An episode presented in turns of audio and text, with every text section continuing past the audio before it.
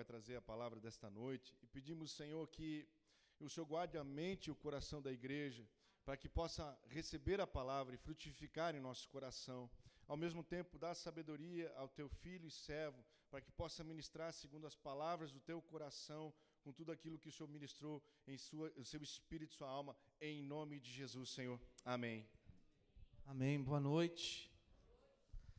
Hoje nós temos, estamos comemorando mundialmente o Dia das Mães e a ministração de hoje é um, é um sermão expositivo temático sobre um personagem muito importante para a nossa vida como igreja.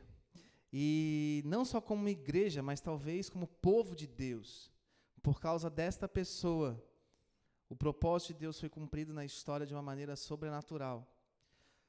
E eu sei que muitos de nós passamos muitas vezes por circunstâncias que são difíceis, por circunstâncias que existem perseguição, que existe desesperança, a gente não sabe o que está para acontecer.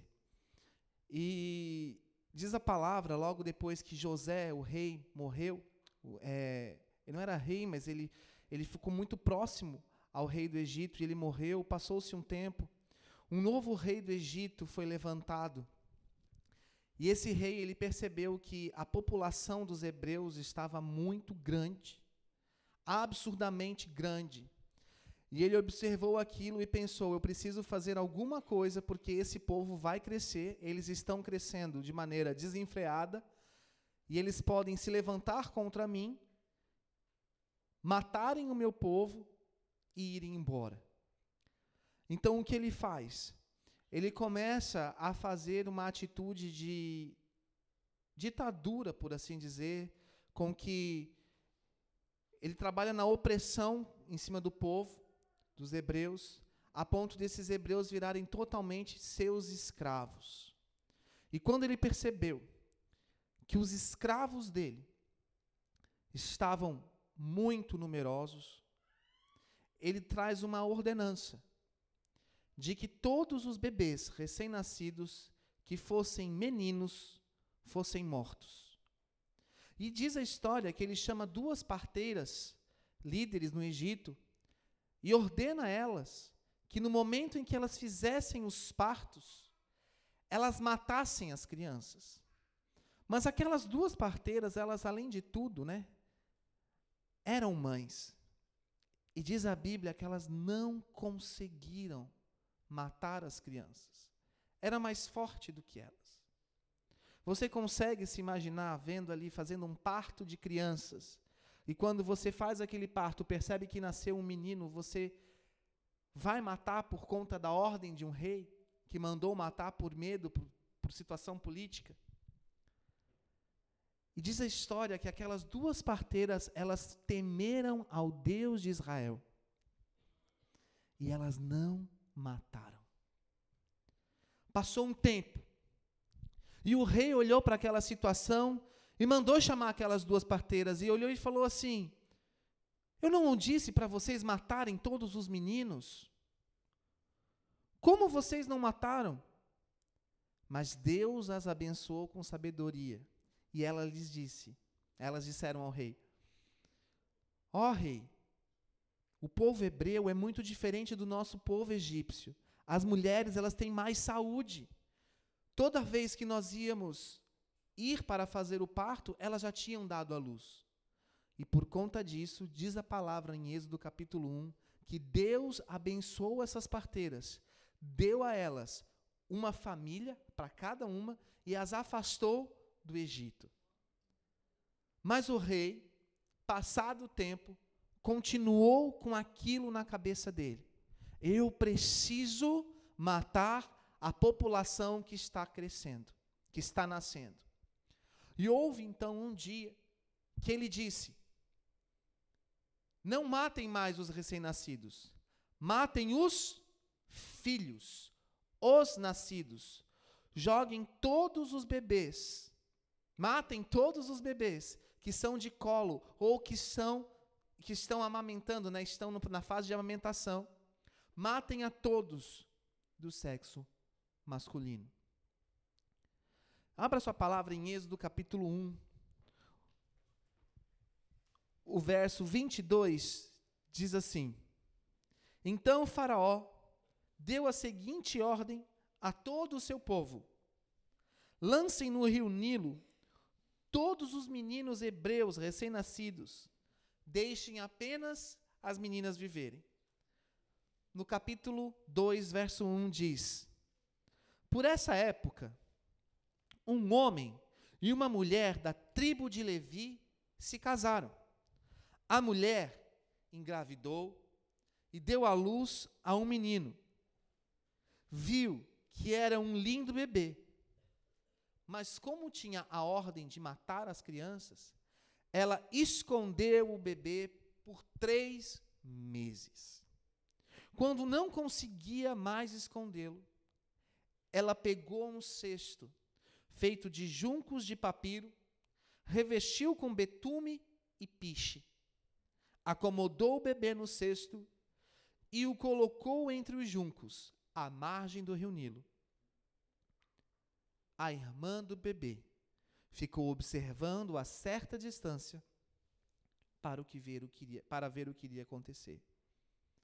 Aquelas crianças recém-nascidas eram mortas no rio Nilo. A mãe, ela olhou para aquela situação e o amor que ela tinha pelo seu filho foi muito maior. Então ela escondeu o seu filho. Ela não fez com que o seu filho fosse visto. Para isso acontecer, provavelmente, ela teve que esconder a sua gravidez das pessoas ao redor. Porque provavelmente um ia dizendo para o outro: ah, fulana está grávida e tal, quando nascer vão matar a criança. Mas enfim, diz a história que ela teve esse neném. E ao invés de ela então entregar o seu filho para ser morto, ela tem uma ideia. Se o rei mandou eu jogar a criança no Nilo para ser morta, assim eu vou fazer. Mas Deus há de fazer algo em meu favor. E ela então faz um cesto com papiro. O papiro era uma planta aquática que dá em volta do rio Nilo, e era uma planta muito proveitosa. O papiro foi o primeiro precursor comercial antes da existência do papel. Ele chegou a ser tão importante que ele teve comércio no, no, nas Índias, até no, no Oriente, lá perto da China, naqueles cantos, havia comer, comércio de papiro. O papiro era algo importante. E ela sabia manusear o papiro. Não deve ser fácil fazer um cesto de palha. Eu não sei fazer um cesto de palha. Mas ela fez um cesto de papiro. E ela revestiu aquele cesto com betume, com outros elementos que na época ela não tinha muito conhecimento, para que não entrasse água naquele cesto. Ela preparou aquele cesto e jogou o seu filho no, mar, no, no rio. A irmã se chamava Miriam. E ela ficou observando aonde ia dar aquele cesto. E o cesto foi com as águas do Nilo. E aquela criança provavelmente foi acompanhando para ver aonde aquele cesto iria chegar. E por força das circunstâncias, Deus fez com que aquele cesto chegasse nas águas que dão de frente para o palácio de Faraó. E as amas que estavam lá trabalhando observaram que um cesto estava chegando e que havia uma criança dentro. E resumindo a história, a mulher de Faraó olha para aquela criança e se compadece daquela criança. Ela se compadece daquela criança e diz assim: Não, provavelmente ele foi jogado no rio Nilo para ser morto, mas eu vou cuidar dessa criança. E ela toma aquela criança para si. Então, uma das servas chega para essa mulher, a esposa de Faraó, e fala: Não seria interessante nós trazermos uma hebreia para amamentar, já que a senhora não tem leite? E olha o que Deus faz. Quem é a escolhida para ir dar de mamar a criança? A própria mãe daquele menino. E aquela mãe consegue permanecer com aquela criança durante algum bom tempo. aquele filho lhe seria tirado, seria morto. Deus fez com que ele permanecesse com a sua mãe, sem ele saber e sem mais ninguém saber. Quem foi essa criança? Essa criança foi Moisés, o maior líder que já existiu sobre a história de Israel. O homem a qual Deus o encontrou em cima do monte, lá no Monte Sinai, aonde nós fomos em 2017. Lá onde nós tivemos. Moisés subiu aquele monte inteiro. Lá em cima, Deus falou com ele. Moisés foi o escolhido de Deus para mudar a sorte de um povo oprimido, o povo de Deus. Mas como Moisés soube do seu Deus? Diz a história que muito provavelmente a mãe dele, que não aparece o nome dela no livro de Êxodo, o, livro, o nome dela só vai aparecer no livro de Números, se chamava Joquebede. Por conta de Joquebede, Moisés conheceu, quando criança, ouviu falar de um Deus verdadeiro, um Deus diferente dos outros deuses do Egito. O Egito era uma civilização que tinha muitos e muitos deuses. O Egito era uma civilização que na época era a potência mundial. Eles tinham tecnologia, eles tinham alimento, eles tinham dinheiro, ouro, eles tinham tudo. Mas sabe o que Deus faz com a vida de Moisés? O que ele faz com a nossa vida. Moisés, tendo aquilo tudo no mundo, ele percebe que ele sendo hebreu, porque ele sabia que ele era um filho adotado hebreu, ele percebe certa vez, vai dizer isso no capítulo 2 ou no capítulo 3 de Êxodo, que ele percebeu que ele não era parte daquele povo e ele precisava fazer alguma coisa. E por força da circunstância, ele foge, foge do Egito. Naquela época, o Egito tinha duas, dois centros civis, duas grandes cidades, ele foge desses lugares e ele vai para o deserto porque ele se sentia perseguido, inadequado naquele mundo. Quantos de nós muitas vezes estamos no nosso dia a dia, no mundo lá fora, percebendo que nós não pertencemos àquilo?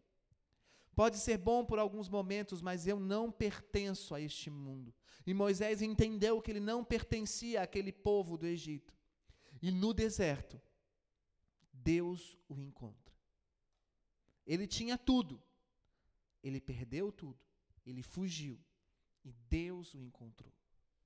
Às vezes eu e você precisamos desse princípio de perder para dar valor ao que temos, ou de perder para que Deus venha trabalhar a sua vontade dentro de nós. E eu digo para vocês algo.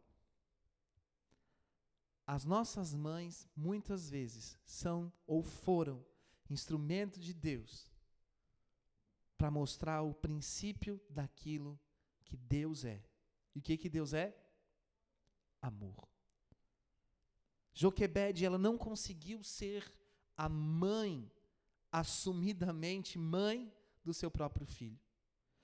Mas ela conseguiu fazer dele um grande discípulo do Deus Altíssimo. Ela conseguiu fazer com que o filho dela, mesmo sendo criança, vivendo na casa de pais estranhos, vivendo num palácio onde haviam muitos deuses, onde haviam muitos outros ensinamentos que não eram de acordo com aquilo que eles entendiam da palavra de Deus, ela fez com que o filho dela fosse separado. Ela conseguiu colocar naquela criança: olha, você é um filho adotado. O seu povo é o povo do Deus verdadeiro. E o Deus verdadeiro um dia há de nos libertar. Você não pertence a este povo, você pertence ao povo de Deus. E muito provavelmente por conta disso, Moisés tinha o coração dele aberto a Deus, porque Deus é amor. E o amor de Deus encontrou Moisés. E o primeiro encontro de Moisés com Deus foi através do fogo no alto de uma montanha, num deserto, numa vida de deserto, numa vida fora dos padrões do mundo, fora dos padrões do Egito, fora das riquezas, das bebidas, das grandes comidas, das festas. E muitas vezes nós temos esse processo com Deus. Deus nos retira das grandes festas, dos grandes centros, das bebidas, né, da onde nós estamos, da sociedade, nos leva a um deserto, a um encontro sozinho com Ele. Um encontro que muda, que marca a vida. E Moisés teve um encontro com Deus. E deste encontro com Deus, ele foi levantado o grande libertador do povo de Israel. E se você quiser conhecer mais sobre essa história, ela está no livro de Êxodo. Ou então assista a Record Terra Prometida, também você vai entender muito bem essa história. Os Dez Mandamentos também é muito importante você assistir. Mas, irmãos, Joquebede, a mãe de Moisés, ela foi uma mulher íntegra. Uma mulher que, por mais que tivesse muitas dificuldades e muitas falhas, ela teve a sabedoria para edificar a sua casa. A palavra fala em Provérbios que a mulher sábia edifica a sua casa, mas a mulher insensata, com as próprias mãos, a destrói. E Joquebede, ela não podendo ser mãe, Deus a abençoou para ensinar o seu filho no caminho da verdade. Vocês compreendem isso? Uma criança que era para ser morta, ela joga a sua criança num cestinho num rio. Gente, eu fui para o Egito, lá no Rio Nilo, com meu filhinho, né? Num barquinho lá. Vocês lembram daquele morro de São Paulo, lá na Bahia, que a gente foi naquele barquinho, que todo mundo só orar porque aquele barquinho ia virar? Vocês lembram disso? Agora imagine uma mãe sã consciência colocar uma criancinha de três meses num, num cestinho e joga no rio. Gente, o rio ele não é um riozinho, né? não é um córrego. O rio Nilo é tipo, tipo um mar, assim, de tão grande e extenso que é, ele é gigante. Naquela época devia, devia ser um pouquinho mais limpo que hoje. Só um pouquinho. Mas ela fez isso. E Deus conduziu. Quando você entende, mãe, o propósito de Deus para a sua família, para a sua casa, para o seu filho, não importam os padrões sociais, não importa aquilo que a sociedade está dizendo para ser feito, não, não importa. O que importa é fazer a vontade de Deus. Nós estamos vivendo hoje uma sociedade em que tudo o que nós temos que fazer com nossos filhos é deixá-los ser livres. Não devemos repreendê-los em nada, enfim, né, a propaganda do leitinho, não sei se chegaram a ver de campanha do Dia das Mães, é muito bonita. Mas mostra uma coisa bem subliminar, que é deixar a criança fazer o que ela quer. E você simplesmente aceitar a criança do jeito que a criança é. Só que uma mãe sábia vai fazer com que a criança viva conforme o amor de Deus. E tudo aquilo que o mundo oferece, que o Egito oferece, não é o amor. É uma vida boa mascarada de morte. Qual era a ordem do rei? Matar todos os meninos. Qual mãe gostaria de fazer isso? Mas ela deveria submeter se submeter àquela civilização, àquela organização, àquela política. Tempos difíceis, caos, falta de esperança. Quantos de nós, muitas vezes, estamos diante de uma situação como esta? Do tipo, eu não sei mais o que fazer, eu não tenho mais controle. E nós sucumbimos diante disso. Eu estava em Shabá esse final de semana. Para quem não sabe, Shabá é estar separado para Deus. Eu estava somente eu e Deus. E durante muito tempo, adorando, estando com Ele. E uma das coisas que o Senhor ministrou meu coração é: nós não precisamos de mais palavras. Nós precisamos exercer a palavra.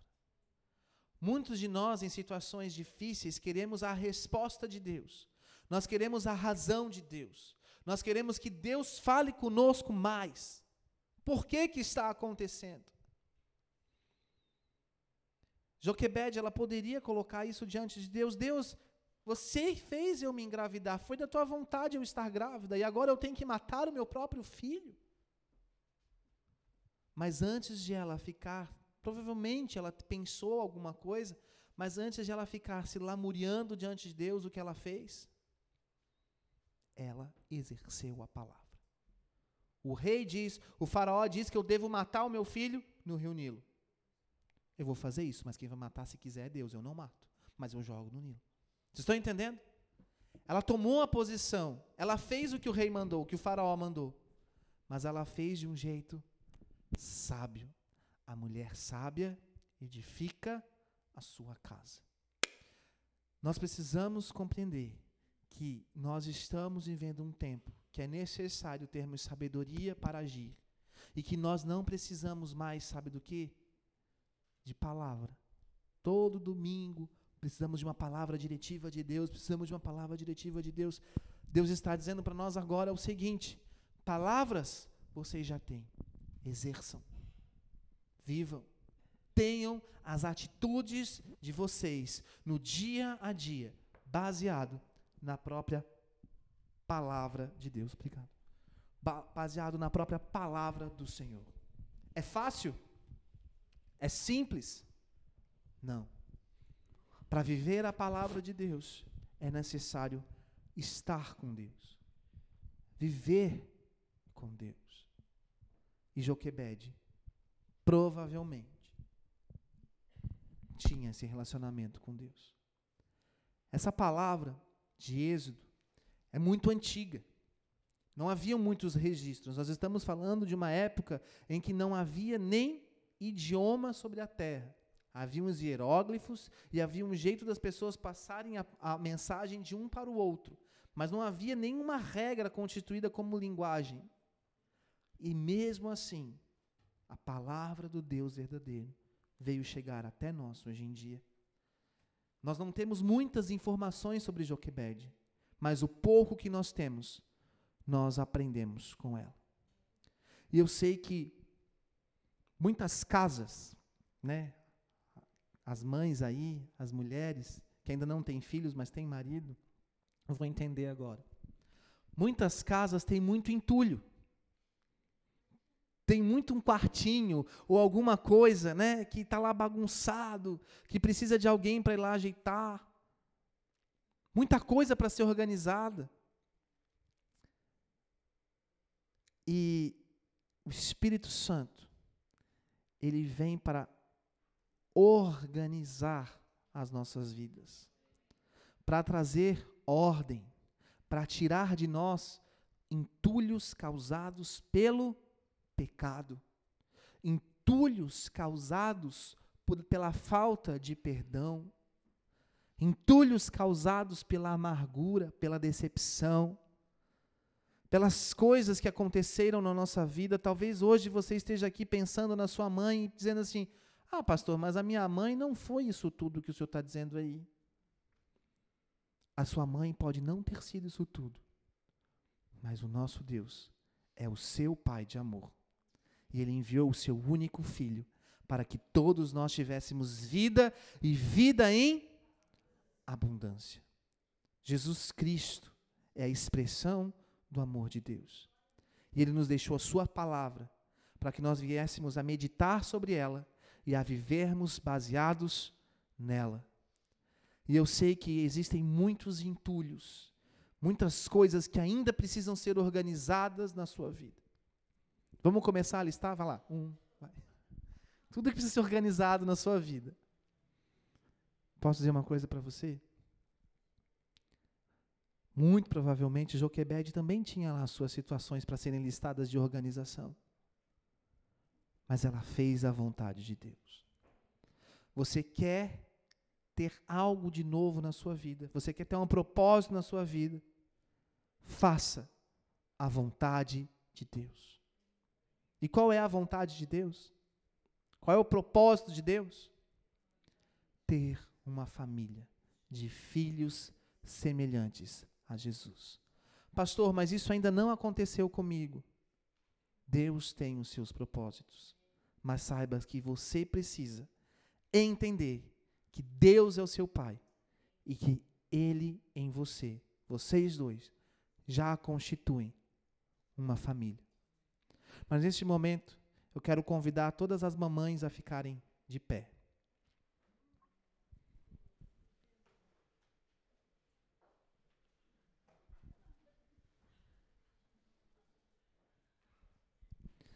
Nós vamos orar pelas mães neste momento. Eu quero chamar a minha esposa Fran, que talvez seja mais que está representando as mães nesse ano de 2019, duplamente representando.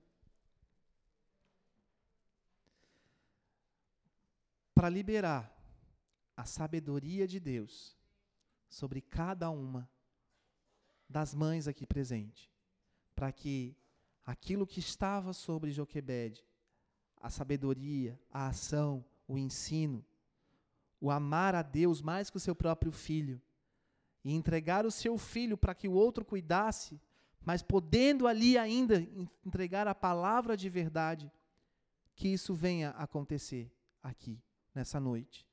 Talvez você seja separado, seus filhos fiquem longe de você, não importa. Joquebede também não dormia com seus filhos todo dia. Mas ela ensinou a criança no caminho que deveria ser, que ele deveria andar e ele andou. Ele trilhou porque Deus quis isso. Que isso venha sobre a vida de cada uma de vocês. Amém, Senhor Jesus. Pai, eu quero liberar agora, Senhor, uma bênção que vem de Ti, Senhor, sobre cada mãe, Senhor, sobre cada ventre aqui sobre cada mulher, Deus, que sonha em ter uma família de filhos benditos, filhos semelhantes a Ti, Jesus.